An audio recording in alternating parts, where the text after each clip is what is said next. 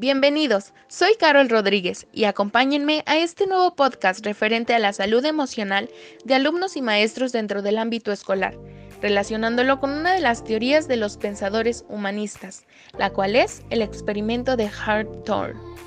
En el año de 1927, el profesor de Harvard, Elton Mayo, se propuso estudiar junto a un grupo de colaboradores la relación existe entre las características ambientales y la productividad de los trabajadores, en este caso, profesores y alumnos. Dicho estudio tuvo lugar en la empresa Western Electric Company, radicada en la localidad de Hawthorne, próxima a Chicago, y de ahí el nombre que se le dio al estudio de Elton Mayo. Los experimentos se vieron prolongados hasta el año de 1932 y sus resultados sorprendieron de igual manera a los investigadores y gerentes. Por una parte, estaban los grupos experimentales, cuyos integrantes eran sometidos a variaciones deliberadas en la iluminación ambiental.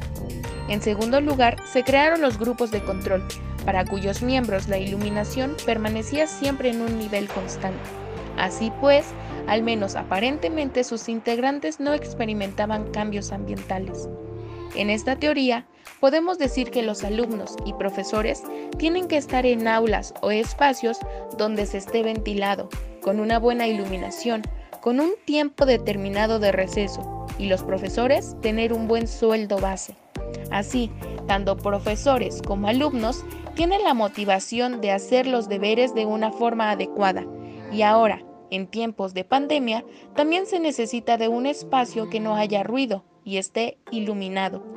Por todo esto podemos decir que las características ambientales en la escuela o en tu espacio de trabajo o estudio son importantes para tener una buena salud mental y que uno se sienta motivado. Hemos llegado al final de este podcast, pero los invito a que escuchen el siguiente. Nos escuchamos pronto.